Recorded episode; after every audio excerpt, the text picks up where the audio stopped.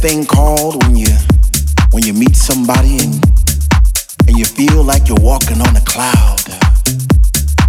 And every step you made all your life, wrong or right, led you to this place right here, right now.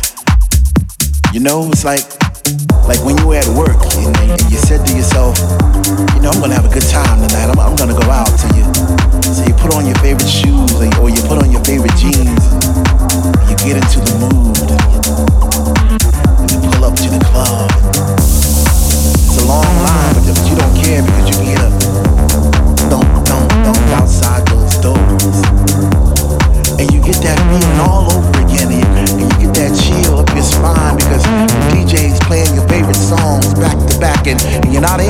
Soon you know you're gonna be.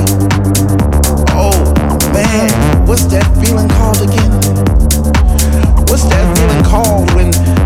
When you're in and you're standing in the middle of the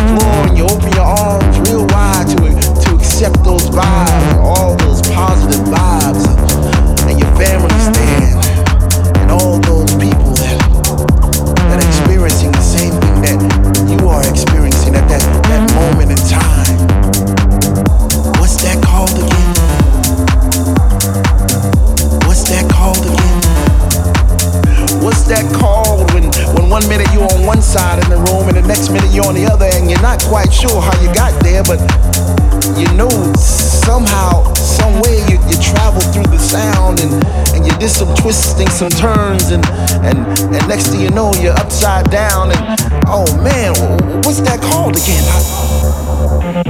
Whatever it is.